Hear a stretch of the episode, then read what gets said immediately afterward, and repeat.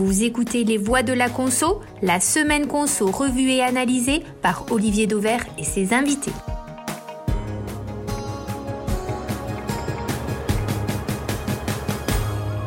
Bonjour à tous. Aujourd'hui, nos trois voix de la conso sont Bernard Bueno, consultant, expert en marketing et en pub, qui a été 11 ans vice-président de l'agence BETC, avant d'avoir exercé chez Carrefour au titre de conseil du président du groupe pour le marketing et la marque.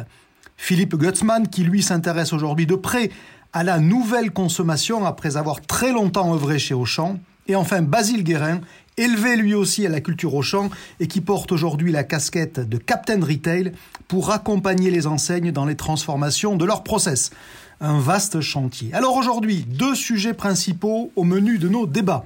Carrefour, qui passe en mode déploiement pour Supéco, et on se posera la question de savoir si l'on peut encore imposer une nouvelle enseigne alimentaire en France aujourd'hui.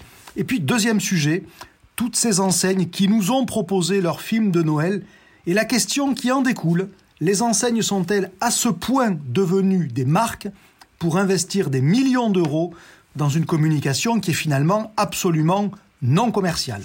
Les voix de la conso, c'est déjà le numéro 7 et c'est parti. Premier sujet que je propose donc à nos voix de la conso, Carrefour, qui passe en mode déploiement pour Supéco. Et la première question, alors peut-être pour vous Bernard d'ailleurs, euh, vous qui avez été dans cette maison pendant quelques années, est-ce l'échec des enseignes classiques, alors en l'occurrence Carrefour pour les hyper et Market pour les super, euh, de voir ce groupe-là devoir répondre avec une nouvelle enseigne à la formidable envolée de Lidl alors, euh, bah Dieu sait si j'apprécie à la fois ce groupe et cette marque. Euh, mais euh, tout de même, euh, décider de déployer Supéco en transformant des markets, c'est quand même reconnaître une difficulté ou, selon moi, un problème de modèle plutôt que de format. Et d'ailleurs, les, les, chiffres de part de marché à fin 2020 bah, confirment l'état des lieux donc des hypermarchés toujours en baisse, euh, des supermarchés avec une part de marché stable, ce qui est quand même paradoxal quand on voit des U, des Inter euh, en croissance. Bon, évidemment, un groupe sauvé par les chiffres de la proxy qui progresse beaucoup. Alors c'est quoi le problème? Euh, Carrefour, en particulier en France, a trop stretché son modèle. Ça veut dire quoi, stretcher son modèle, Bernard bah, C'est simple, une, une, même marque euh, sur plus de 3500 magasins euh, de 50 mètres carrés à 25 000 mètres carrés, euh, on va dire qu'on a un parc particulièrement hétéroclite avec des expériences euh, et des modèles marketing qui sont euh, qui vont du palais de l'alimentation de la consommation jusqu'à des magasins dont on pourrait dire qu'ils n'ont pas été particulièrement bien entretenus. Donc ça veut dire, après coup que le fait d'avoir initié cette convergence d'enseignes pour que tous les magasins, quel que soit leur positionnement, portent finalement la même marque, aujourd'hui Carrefour le paye parce qu'il ne peut pas aller avec sa marque sur le terrain de, du discount à la Lidl. C'est ça qu'il faut comprendre? Oui, euh, sûrement. Euh, avec la marque Carrefour, c'est compliqué, surtout quand on claim Act for Food. Euh, moi, je dirais surtout, c'est que ce que n'a pas réussi à faire Carrefour, compte tenu du, du très grand parc de magasins et euh, d'investissements qui sont quand même limités, c'est de réussir à mettre à niveau les 3500 magasins sous un concept univoque qui est Act for Food. Du coup, moi je pense que oui, euh, exactement comme ça a été fait au Brésil entre Atacadao et Carrefour, il y a urgence euh, de, de, de segmenter le parc de magasins autour de deux vrais réseaux puissants, réellement puissants, avec des offres, des expériences et un pricing différent pour des clients différents. Donc c'est finalement la bonne réponse à vous entendre d'avoir une nouvelle enseigne pour avoir une nouvelle proposition commerciale. Juste d'un mot, c'est ça qu'il faut comprendre. C'est financièrement, ce sera une bonne, euh, c'est une bonne réponse, comme c'est le cas au Brésil. Hein. Je rappelle que au Brésil, euh, on va dire qu'Atacadao, c'est la source de croissance, c'est la principale source de rentabilité, et c'est trois fois la part de marché de Carrefour. Alors, juste pour ceux qui ne connaissent pas nécessairement Atacadao, c'est euh, une enseigne de cash and avec des coûts très très bas et donc des prix qui sont plus bas que les hypermarchés Carrefour qui appartiennent pourtant au même groupe. Je reviens sur ma question initiale, Philippe Gottsman. Euh, est-ce que voir Carrefour devoir initier une nouvelle enseigne, est-ce que c'est la preuve de l'échec des enseignes classiques face à la montée de Lidl? Je ne le dirais pas comme ça.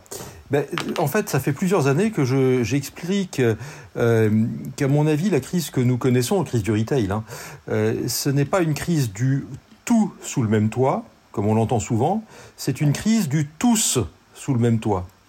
Nos enseignes, en France notamment, mais c'est vrai euh, dans tous les pays européens, on avait beaucoup d'enseignes par le passé, elles ont convergé, elles se sont rachetées les unes les autres, elles étaient dans des logiques régionales, et elles se sont renforcées par, par un effet de taille, tout simplement et elles accueillaient tout le monde. Or, la société française, les sociétés occidentales se fragmentent entre des, des archipels de consommateurs qui n'ont pas du tout les mêmes aspirations en tant que, groupe social, mais on pourra rajouter, et c'est ce que disait un petit peu Bernard également, euh, suivant les moments de consommation, suivant qu'on est en vacances ou pendant la période de travail, on ne se comporte pas exactement de la même manière. Et le sujet des marques, le sujet des enseignes pour moi aujourd'hui, c'est d'avoir une proposition de valeur extrêmement adaptée à chaque groupe social. Or, on est majoritairement dans un monde où les enseignes sont à peu près toutes sur les mêmes positionnements, nonobstant un écart de prix, mais sinon, euh, vous qui vous promenez dans les magasins, l'offre à 80% est la même. Euh, donc on n'a pas de différenciation, ce qui fait que forcément, les enseignes qui se sont différenciées, c'était le cas de Lidl, ce sera le cas d'Action dans d'autres domaines, ce sera le cas de Biocop, touchent des franges de clientèle qui sont marginales, mais qui ont une vraie typicité. Et donc, je, pense que le, sujet, il est réellement là, euh, d'adapter les enseignes. il ne faudrait pas confondre ça avec, je dirais, la assez classiquement la fin de l'hyper ou la fin de telles enseignes, parce que même je voudrais citer, même dans l'enseigne qui cette année, enfin l'année passée, aura été, pour des circonstances également conjoncturelles, la plus en difficulté. On va l'appeler, elle s'appelle Auchan. Il y a des hypermarchés qui performent de façon absolument remarquable. Et ça veut dire que simplement, ils sont particulièrement adaptés site par site. Sur les, sur les bons sites. Donc le sujet, c'est d'arrêter de raisonner global et d'avoir un maillage territorial en fonction des archipels qui composent aujourd'hui la société française. Donc, je reviens, je reviens sur ma question. Finalement, euh, voir Carrefour devoir lancer une nouvelle enseigne pour répondre à Lidl, c'est une forme de procès de la convergence qui a été à la base de la stratégie de Carrefour, qui a euh, euh, fait, fait converger Champion, les hyper Carrefour, chez Auchan qui a fait pareil. C'est ça en fait, c'est qu'on ne peut pas répondre à tout le monde avec une seule enseigne. Euh, oui, oui, c'est ça, mais, mais je ferai pas le procès. Encore une fois, si on refait l'histoire, les enseignes se sont rachetées. Carrefour, il y avait Champion, euh, Auchan, il y avait Attaque, etc. Et ils ont eu des stratégies dites de marque unique à un moment donné. De convergence. De, convergence. Mais il faut pas oublier que les enseignes qui ont convergé, c'était des enseignes qui avaient été construites soit par région et ensuite par typicité de format. Or, ni l'un ni l'autre ne disent quelque chose du groupe social auquel ils s'adressent. Et donc on est dans un entonnoir et on est en train, je pense qu'on va diverger aujourd'hui avec une, une finesse de, de, ciblage beaucoup plus forte avec plus d'enseignes. Avant de donner la parole à, à Basile Guérin dans un instant, Bernard, Bernard vous voulez réagir oui, en fait, moi je pense que le sujet, c'est qu'on ne pouvait pas tout faire converger. Qui dit marque dit un positionnement précis, un positionnement univoque et une proposition de valeur univoque. Je pense qu'on peut, on peut faire porter un positionnement univoque à un petit format comme un format d'hypermarché. Le sujet, c'est qu'il faut, il faut, on, ne peut pas, sous un concept, en l'occurrence de qualité alimentaire porté par Act for Food, tout, tout embrasser. Ça, c'est ça pas possible. Et là, je rejoins totalement Philippe. On en revient à l'idée de qui trop embrasse mal étreint, en fait. Et on retombe souvent sur cette idée-là. Basile Guérin, est-ce que euh, vous qui connaissez bien tous ces magasins-là, les Supéco, vous en avez vu cette semaine d'ailleurs pour préparer nos, nos voix de la conso, Lidl forcément vous connaissez aussi, est-ce que c'est la bonne réponse à, vos yeux? Est-ce que c'est bien exécuté? Est-ce que c'est bien fait? Euh, Déjà, je rejoins euh, ce qui a été dit juste avant. C'est compliqué avec une marque unique de s'adresser à l'ensemble des catégories sociales en France. Donc je pense qu'il va falloir que ça bouge. Et donc euh, rien que pour ça, il faut saluer l'initiative et l'audace. Euh, par contre, effectivement, moi j'ai un peu le sentiment à, vivre l'expérience Supéco que c'est un Lidl pas très bien copié. Euh, je trouve qu'il y a quelque chose, un, bébé mal né. Voilà, c'est mon avis. Après, j'espère que c'est des ajustements qui se feront à l'avenir pour améliorer. Sur quel point? Sur quel point? En fait, je, pour aller chercher bah, des structures de coûts plus basses et notamment bah, d'aller performer sur le prix il faut clairement faire des renoncements. Et il y a un certain nombre de tendances de conso aujourd'hui qui, euh, sont intégrées dans Supeco. Je pense au vrac, je pense à mettre une boucherie trad, je pense à mettre euh, du cash management sur euh, les self-checkout, je pense à mettre du balisage électronique à 5 euros pièce, c'est quand même pas donné. Je trouve qu'il y a un certain nombre de choses, et y compris jusque dans les gestes collaborateurs, hein, les prêts à vendre de la MDD Carrefour sont clairement pas les prêts à vendre de ce que Lidl peut offrir à ses collaborateurs ça crée en fait déjà des difficultés opérationnelles qu'on voit en tant que client voilà, il y a des ruptures, c'est pas forcément super bien balisé, etc.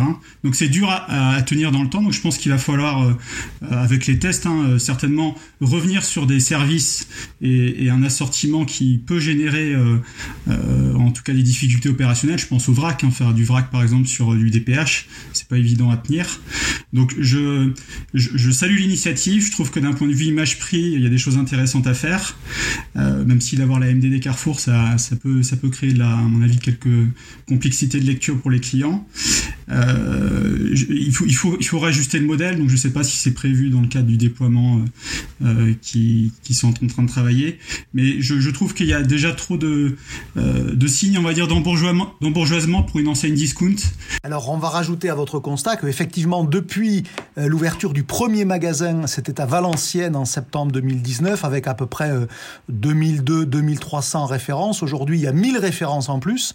Et d'ailleurs, dans les magasins, Supeco revendique d'avoir élargi l'assortiment sur le thème Vous nous aviez demandé ces marques-là, on vous les a rajoutées. Donc en fait, cet embourgeoisement, il est même revendiqué.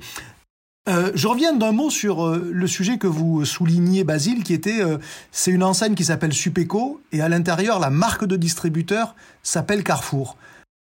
là, forcément, je me tourne vers l'homme de pub et de marketing qui est Bernard Bruno. Euh, ça, Bernard, évidemment, ça doit vous hérisser le poil. Comment on peut avoir au fronton une enseigne et sur les gondoles une MDD qui est différente alors effectivement, euh, ça me hérisse le poil et ça m'attriste un peu parce que je ne, comprends pas la logique stratégique. Euh, basiquement, toutes les grandes enseignes alimentaires, elles se construisent autour d'une MDD forte et qui incarne euh, la mission de, l'enseigne et son positionnement. Sans vrai MDD, euh, quel sera le, positionnement de Supeco? De devenir le action de l'alimentaire qui déstocke des produits Carrefour? Euh, personnellement, je pense pas que ce sera comme ça que Supeco va réussir à faire face à Lidl.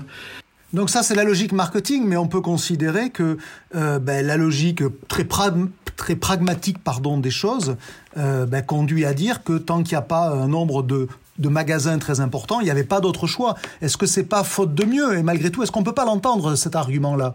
Juste d'un mot, Bernard, là-dessus. Je, je pense que c'est faute de mieux et pour aller vite. Euh, donc, donc, ça peut s'entendre. Ça peut s'entendre. Pour autant, euh, je pense que déjà en l'état actuel, je pense qu'il n'y a pas de, de franchisé Carrefour Market en face des Supeco qui ont été ouverts.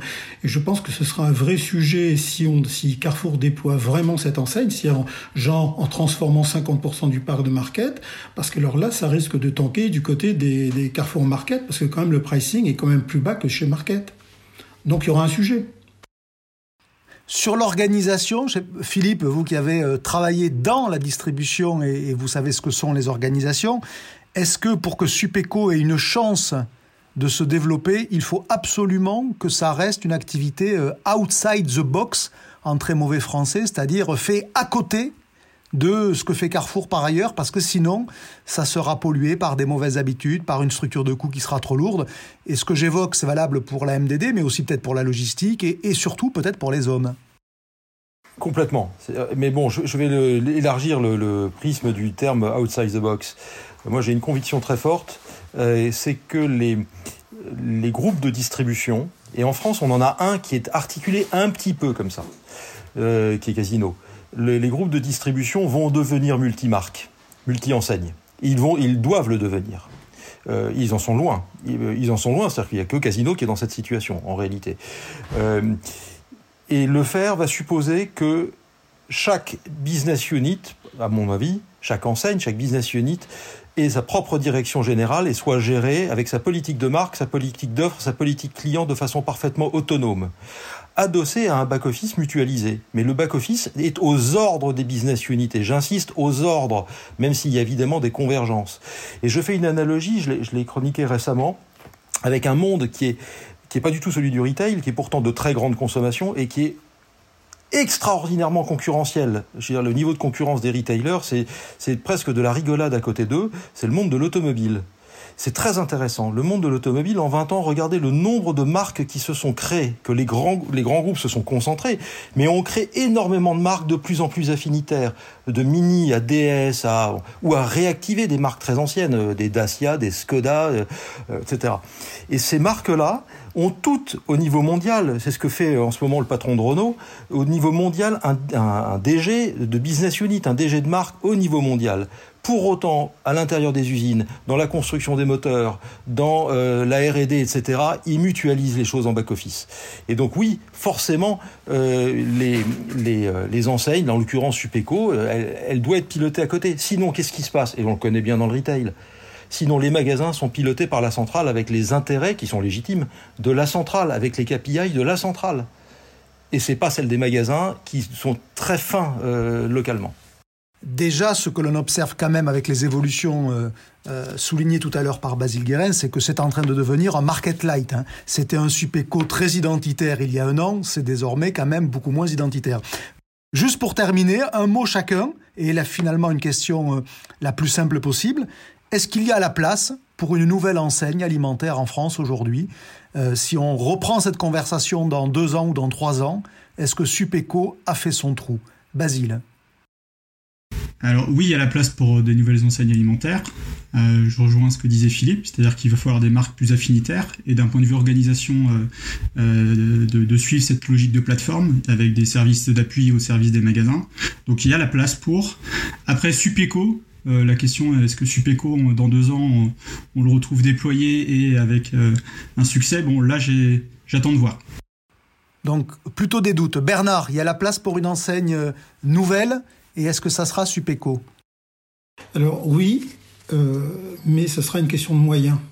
C'est-à-dire au-delà de l'organisation, et là je rejoins Philippe, c'est-à-dire si Carrefour se donne vraiment le moyen de déployer un vrai réseau et d'y mettre autant d'argent qu'a pu mettre Lidl, et ce dans la durée, je pense qu'il y a la place pour un, pour un réseau type Supéco. Mais ça demandera des investissements colossaux. Philippe, il y a la place? Visiblement oui par rapport à ce que vous évoquiez tout à l'heure. Est-ce que ça sera Supéco mais il y a, de la place pour Supéco et pour plein d'autres. Et rappelez-vous, il y a 15 ans, on aurait fait le truc, il y a 15, le, le, podcast il y a 15 ans en arrière, euh, on vous auriez peut-être posé la même question pour Biocop, pour les partisans du goût, il y en a que deux, pour, euh, euh, pour toute une série d'enseignes qui se sont créées depuis 15 ans. Il y a toujours de la place pour une enseigne si elle est alignée avec les besoins de, de, de, de ses consommateurs. On suivra ça. Allez, on tourne la page et on revient un instant vers Noël. Noël, c'était il y a juste trois semaines de cela. Et on va en parler au travers du prisme des films publicitaires des enseignes.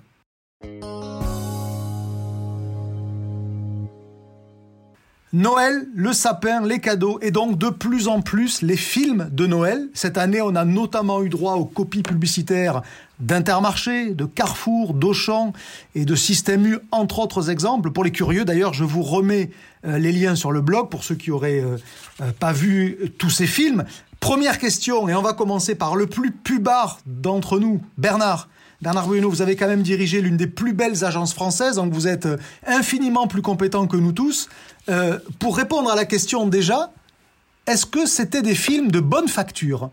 Est-ce que c'était bien fait? Euh, Oui, oui. Euh, avec, oui, oui. Globalement, c'était globalement c'était bien fait. D'ailleurs, certaines enseignes ont mis plus d'argent que d'autres, mais globalement, c'était bien produit. Donc ça, c'est déjà la première question. La deuxième, est-ce que c'est utile quand on est un distributeur, quand on est une enseigne, euh, de faire de la communication comme ça, euh, de situations absolument non commerciales. Je pense au, au film d'Intermarché où finalement on ne parlait pas du tout de commerce. C'était une, une espèce de dommage aux soignants. Non pas que ça soit inutile évidemment, mais c'était très éloigné de l'enseigne. Alors, euh, il y a deux éléments de réponse. D'abord, un premier élément de réponse qui est un, qui est un élément, on va dire, euh, juridique, c'est que comme, comme tous les distributeurs le savent, il est interdit de faire de la promotion à la télévision en France. C'est le seul cas dans le monde, donc déjà, euh, faire du, du, pur commerce promotionnel, fin de l'histoire. Le deuxième élément de réponse, c'est que oui, c'est utile, parce que comme le disait Philippe tout à l'heure, on va dire que les propositions de valeur de la plupart des distributeurs, en particulier alimentaires, sont, en sont quand même en train de se banaliser. Donc du coup, le vrai sujet, et en particulier pour les enseignes qui veulent devenir des marques, ça va d'essayer d'exprimer quelle est leur mission, on va dire aujourd'hui on appelle ça la raison d'être, leur valeur, et globalement comment est-ce qu'elles essayent de faire plus justement le même métier que les autres. Donc donc c'est utile. Donc c'est utile, donc c'est utile. Basile, utile, indispensable, bien fait d'ailleurs, parce qu'on peut se poser euh, cette question aussi euh, les uns les autres. Il n'y a pas que Bernard qui a des compétences pour apprécier les films de pub. Basile, Basile Guérin. Euh, alors globalement oui, je, je trouve que c'est plutôt bien fait l'opinion a l'air plutôt bien réagir hein, quand on lit sur les réseaux sociaux les réactions des gens euh, aux vidéos ça a l'air plutôt de en tout cas de les toucher et, d'amener de la sympathie euh, et nourrir le capital sympathie des enseignes. Euh, bon par contre tout commence à se ressembler donc autant à l'époque Intermarché avait dégainé et était un peu sorti du lot mais là tout se ressemble que ce soit distributeur ou industriel c'est filmé de la même manière globalement on a un storytelling où même des fois on on ne sait pas du tout pendant deux minutes euh, de quelle enseigne on va parler. Euh, donc moi je trouve que euh, on devrait quand même se rapprocher un peu plus de l'environnement de l'enseigne, que ce soit de parler de ses valeurs, de parler de ses collaborateurs, de parler aussi de commerce. Je pense que oui, il y a des réglementations en France, mais on voit bien que Lidl il est capable de parler de commerce à la télé. Donc oui, on a des contraintes juridiques, mais on est capable de le faire si on sait bien s'organiser entre commerce et marketing. Euh, je rebondis sur ce que Basile Guérin dit, et Philippe, je vous pose la, la question ainsi. Euh, finalement, j'ai l'impression que si on avait mélangé les signatures de ces films en attribuant le film euh, Intermarché au film Système U ou au film Carrefour, finalement, personne n'y aurait vu, aurait vu pardon, que du feu. Est-ce que, est que vous rejoignez ce, sentiment évoqué par Basile d'une forme de ressemblance qui nuit peut-être à l'efficacité, à l'intérêt même de ces démarches-là? Euh, oui, complètement. Alors, euh, pour revenir, les, films, ils sont, on les a tous trouvés euh, jolis, sympas, agréables, émouvants, tout ce que vous voulez. et depuis plusieurs années, depuis le premier d'Intermarché, qui a eu le mérite d'initier cette, cette, ce, on va dire ce nouveau style. Mais dès le premier, je me suis posé la question de l'attribution, parce que tous ces films, on peut interchanger les enseignes assez largement, mais on peut même sortir du champ du retail. Vous terminez la plupart de ces films avec une signature AXA, euh, Alliance, euh, voire enfin toutes ces grandes marques ou, Crédit Agricole ou autres, ça peut passer aussi. Donc je ne suis pas du tout convaincu, et je rejoins tout à fait Basile, de la capacité de ces films de générer du drive to store, de générer euh, de la j'ai de l'adhésion à l'enseigne en tant qu'enseigne. On passe un bon moment devant la télé, mais, mais au-delà, je me questionne. Et effectivement, il y a un filon, euh, et tous les autres sont rentrés dans cette brèche-là avec des, modèles qui sont finalement à peu près les mêmes. Donc on est dans un océan rouge où personne ne se distingue. Donc ça, c'est pour moi un véritable sujet. Ceci étant dit, il ne faut pas oublier un des rôles, en tout cas chez les indépendants notamment, en tout cas c'est ce que je perçois, un des rôles de, cette pub, en tout cas un résultat qu'il a eu, c'est un, levier de fierté interne qui peut être extrêmement important également. Euh, et, vu le nombre de personnes, de collaborateurs, voire d'associés, c'est à mon avis euh, potentiellement très important. Je crois, si vous me permettez, pour finir le propos, qu'il faudrait quand même qu'on tourne la page et qu'on aille sur autre chose. Parce que euh, ça m'a fait un peu l'effet à Noël euh, de, je, crois que je l'avais déjà dit d'ailleurs, euh, de Hugh Grant à un moment donné, tous les, tous les Noëls, on avait droit à un autre film de Noël. Donc ça fait un peu cet effet-là, Hugh Grant est trop vieux, maintenant on a le retail. pour autant, le retail peut faire des choses très chouettes. j'ai moi il y a, la semaine dernière, j'ai beaucoup aimé le nouveau film de Système U sur l'origine. Pourquoi? Parce que le film est bien fait.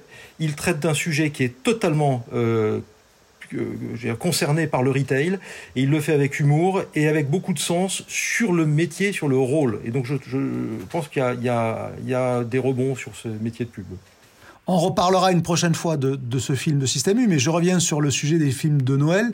Est-ce qu'on peut en conclure que finalement le retail a encore beaucoup d'argent?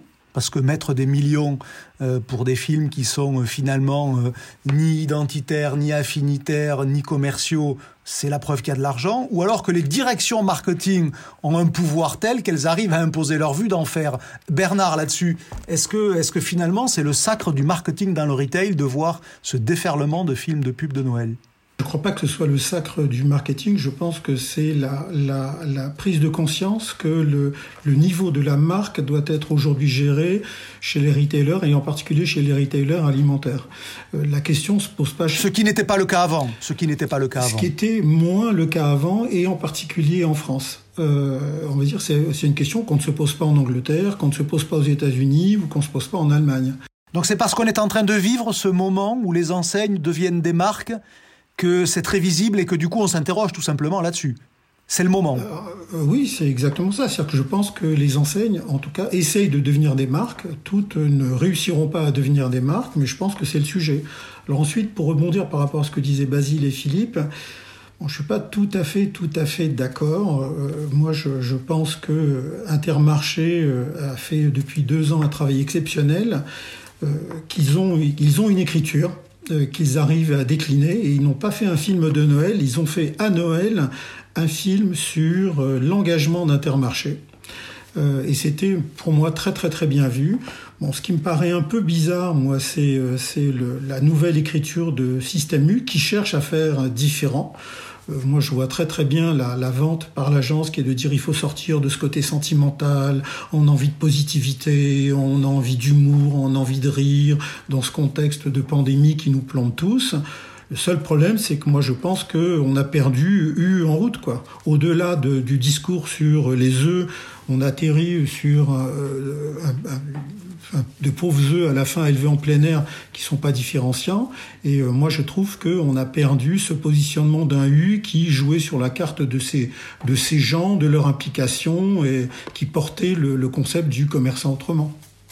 Pour terminer, Basile, les enseignes ont le potentiel de devenir des marques. Même question pour Philippe Gutzmann dans, dans un instant. Ce qu'on est en train de voir, c'est ça. Est-ce qu'elles est qu'elles vont y arriver? Oui, et il faut qu'elles travaillent le non commercial. Attention, hein, c'est pas euh, ce que je souhaitais dire. Hein, c'est euh, il faut qu'elles alternent les messages à la fois très commerce et non commercial. Euh, c'est juste qu'à Noël, c'est quand même la plus forte période commerciale et c'est dommage de faire que du non commercial. Donc et donc peut-être que suggérer que le meilleur foie gras est chez Leclerc ou chez Carrefour est plus utile que de montrer les péripéties d'un poisson rouge, pour prendre un exemple de film de système U. Il y a tellement à dire. Est-ce que je vais être livré avant Noël? Il y a tellement de questions que se posent les clients à cette période-là qu'il euh, faut, il faut savoir leur répondre aussi euh, via la télé.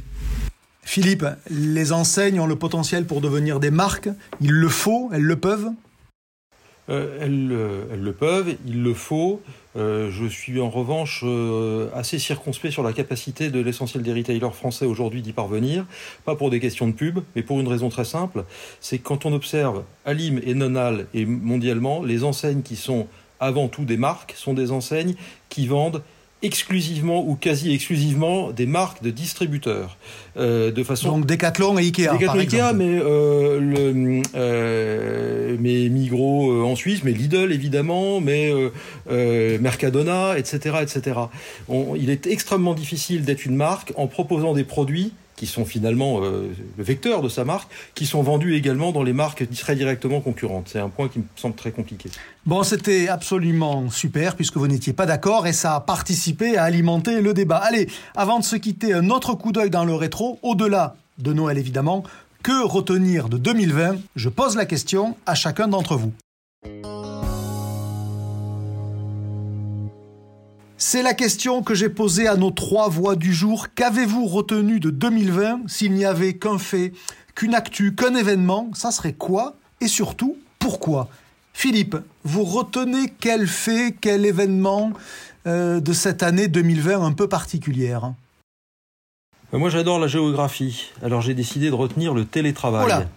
Et ce que ça change dans la consommation, c'est ça parce qu'en fait, la, consommation, euh, le commerce, il est euh, un peu, il joue un peu à l'élastique entre deux euh, lieux de vie que sont le domicile et le lieu de travail. Or, évidemment, le, développement du télétravail, extrêmement fort l'année dernière, mais on est à peu près convaincu que de 2022 à au-delà, le niveau du télétravail sera très supérieur à ce qu'il était en France jusqu'en 2019. Donc le télétravail change la carte de France. Et ça a un impact euh, évidemment sur le commerce parce que les implantations commerciales des enseignes, des formats, etc., n'est pas du tout homogène sur le territoire.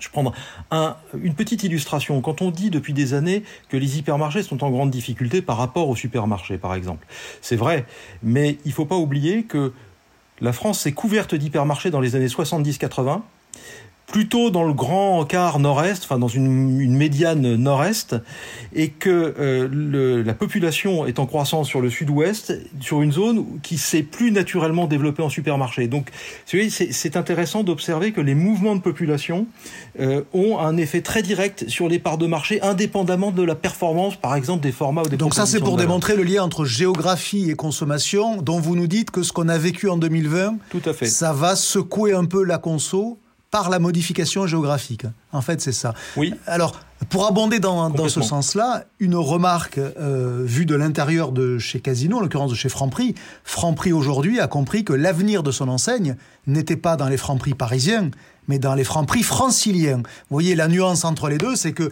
ben évidemment, Exactement. si je reste télétravaillé chez moi une journée par semaine et que j'habite au Vésiné ou à Versailles ou, ou à Chatou, eh bien, je vais, je vais consommer plutôt là où j'habite plutôt que là où je travaillais. Tout à fait. Ça change l'endroit et ça change la nature de ce qu'on consomme. Parce qu'évidemment, le, salade bar ou les produits euh, prêts à manger midi euh, euh, pendant le, temps de pause dans le 9e arrondissement, ben, quand on est à, Château ou autre, on consomme pas du tout de la même manière. Euh, donc c'est une évolution marquante. Et il y en a une deuxième au-delà de, du rapport centralité-banlieue qui est assez évident, notamment à Paris, mais dans les grandes métropoles c'est le cas aussi. C'est le sujet des villes moyennes. Euh, on a vu également sur les marchés immobiliers une évolution assez significative des villes moyennes euh, sur un champ de une heure de TGV de Paris ou, sur, une, distance des, des, grandes métropoles qui est, un peu plus longue. Euh, et donc on, on a probablement euh, un bonus dans les années à venir pour les enseignes, euh, les adhérents, euh, les, les, formats qui sont autour de, de, ces villes moyennes, qui sont plutôt, on va dire, les, les hyper de taille moyenne, des hyper de, de 7000 m2. Donc vous retenez le télétravail et ces deux révolutions sous-jacentes, la révolution des villes moyennes, ou la revanche plutôt d'ailleurs, la revanche des villes moyennes et la revanche de la périphérie, ou en, en tous les cas ces, ces évolutions-là. Basile, à présent, même question. Qu'est-ce que vous auriez envie de retenir, Basile Guérin, de, de ce qui s'est passé en 2020 Un fait, un événement, une tendance peut-être? En 2020, moi, ce qui m'a marqué, c'est les initiatives, on va dire, un peu tous azimuts, ou en tout cas, euh, euh, des fois surprenantes, ou euh, sur le e-commerce. Alors, c'était presque, pour reprendre notre président, mais c'était le e-commerce quoi qu'il en coûte. Hein. on y allait avec beaucoup d'initiatives, beaucoup de bras, et sur des enseignes qui avaient des fois, je vais prendre un exemple, hein, on, a, on, a, vu le retour du store picking chez Auchan, on a vu Carrefour qui a lancé différents services Ask and Collect, Eats, euh, etc. Euh, J'en retiens une particulièrement, c'est Picard qui a annoncé en fin d'année, euh, alors qu'il aurait pu tranquillement se contenter de, de, son train à deux chiffres, de sa capacité à livrer toute la France dès le mois de décembre, donc de lancer ce service-là sur l'un des plus gros mois de l'année, je pense pour eux, je trouvais ça audacieux. Donc j'ai le sentiment que ça sonne un peu le glas de les derniers réticents, on va dire, euh, euh, à, il, manquait plus que Lidl et Action lancent leur site e-commerce et je pense qu'on avait une année complète. Euh... ah, on peut espérer que ça soit le cas pour 2021, il ne faut pas désespérer. Enfin, cela étant dit, pour être précis, Action a déjà un test de click and collect dans quelques magasins dans l'Est. Lidl, pour le coup, ne l'a fait qu'en Belgique. Donc pour la France, effectivement, c'est vierge. Donc, euh, bon, et pour revenir sur Supeco, d'ailleurs, Supeco a aussi un, un, site click and collect. Donc c'est comme quoi ça devient euh, un must-have hein, d'avoir. Oui, mais est-ce que, est que finalement, et, et, je reste sur votre cas Picard que vous avez cité comme finalement emblème de ce quoi qu'il en coûte, il faut y aller. Euh, livrer toute la France, il n'y a pas de modèle économique. Parce que celui qui va se faire livrer sur euh, une île au large de la Bretagne, il va avoir le même coût que celui qui se fait livrer euh, à Paris ou en banlieue. Ça me fait penser à ce qu'avait fait Oura dans les années 2000, Oura qui s'était engagé à livrer partout. Donc effectivement, livrer un hameau du Gers, c'est très coûteux. Euh, oui, Olivier, mais vous n'êtes pas sans savoir que les temps changent et qu'aujourd'hui, on, est quand même à l'ère du digital capable d'optimiser les trois maillons de la chaîne d'un parcours e-commerce, hein, à la fois bah, le front pour passer les commandes hein, pour le client, la préparation de commandes, donc toute la partie supply chain, et le dernier kilomètre. Donc aujourd'hui, il y a de l'intelligence qui est mise à tous les niveaux. Euh, à la vitesse où ça va, hein, clairement, euh, euh, dans, la, dans la décennie qui vient, le e-commerce sera plus rentable que les magasins physiques. Hein. Et donc, ce qui n'était pas possible il y a 20 ans, je reprends l'exemple de livrer toute la France, vous pensez que ça pourrait l'être économiquement J'entends, parce qu'envoyer un camion, tout le monde sait faire. Hein. Mais oui, bien sûr, mais, juste sur l'exemple de Picard, Picard c'est du monotempérature, c'est pas non plus du bitempérature, du tritempérature. Donc en termes de maintien de chaîne du froid, il livre pas à la fois de l'épicerie et du surgelé, il, se concentre sur le, du surgelé. Et après, on n'a pas la même promesse à Amiens, Paris ou euh, à Chatou, pour reprendre euh, la, ville qui était prise en exemple juste avant. Euh, c'est une promesse qui est adaptée pour faire en sorte de mutualiser les flux. Donc on concentre, on optimise les tournées, les flottes, et, le, partenaire qui a été choisi par Picard, Chronofresh, Chronofresh sait très bien gérer ce dernier kilomètre. Donc sur tous les maillons de la chaîne, ça optimise.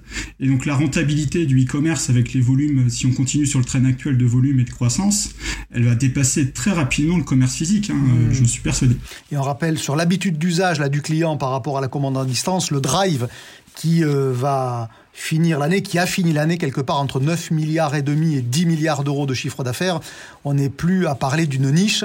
Et donc vous retenez, vous Basile, de cette année 2020, le e-commerce qui s'impose à tous. Et encore une fois, quoi qu'il en coûte, parce que cette expression était peut-être bien à propos. Bernard, même question, votre fait, votre, votre événement, votre actu de l'année 2020, s'il ne fallait en retenir qu'une?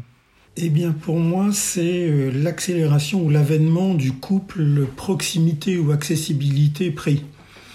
Euh, avec évidemment, euh, moi ce que je retiendrai, c'est Lidl, Lidl qui continue à progresser, donc je rappelle de 0,4 à fin 2020, qui talonne maintenant au champ, qui l'a dépassé sur certaines périodes de l'année, et quand même, il faut le rappeler, sans drive. Euh, alors que les, les, Inter, les U et les Leclerc ont quand même beaucoup bénéficié de la contribution du, Drive.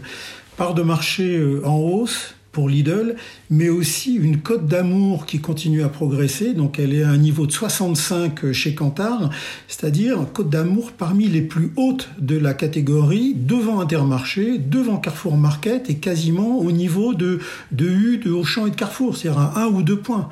Donc c'est comme malgré l'absence de choix, malgré l'absence de marque, malgré malgré malgré. C'est ça qui est fort. Surtout malgré tout ça, mais surtout avec euh, avec le quand même ce, ce, ce couple, je le rappelle, proximité ou accessibilité et simplicité prix.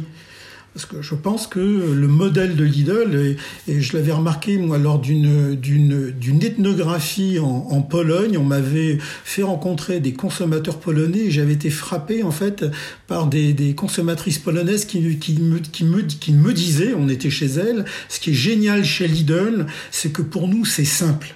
C'est simple, tout est simple. Euh, ils ont tout, mais pas trop. Faire ses courses, c'est tout prêt, c'est facile, euh, c'est pas cher, c'est propre.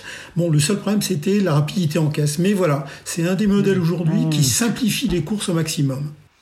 Donc vous retenez le, succès absolument colossal de Lidl. Les mauvaises langues disent quand même, et ils n'ont pas tort sur ce point qu'ils évoquent, qu'il y a un effet de parc terrible dans la progression de Lidl, parce que quand vous euh, rasez une poubelle et que vous en faites une cathédrale, je caricature volontiers, c'est finalement assez normal que des clients se ruent comme de nouveaux fidèles convertis à l'enseigne.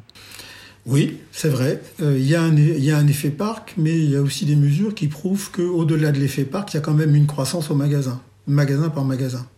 Philippe, Basile, euh, Lidl sera encore une fois le gagnant de 2021 à votre avis Puisque, bon, Bernard, on ne lui demande pas son point de vue, on a compris que ça serait le cas. Philippe Gutzmann moi, j'abonde complètement sur ce que dit Bernard, sur un, chiffre que j'observe parce que je le trouve très intéressant de l'engagement euh, des consommateurs, de, de ce qu'ils reconnaissent dans une enseigne.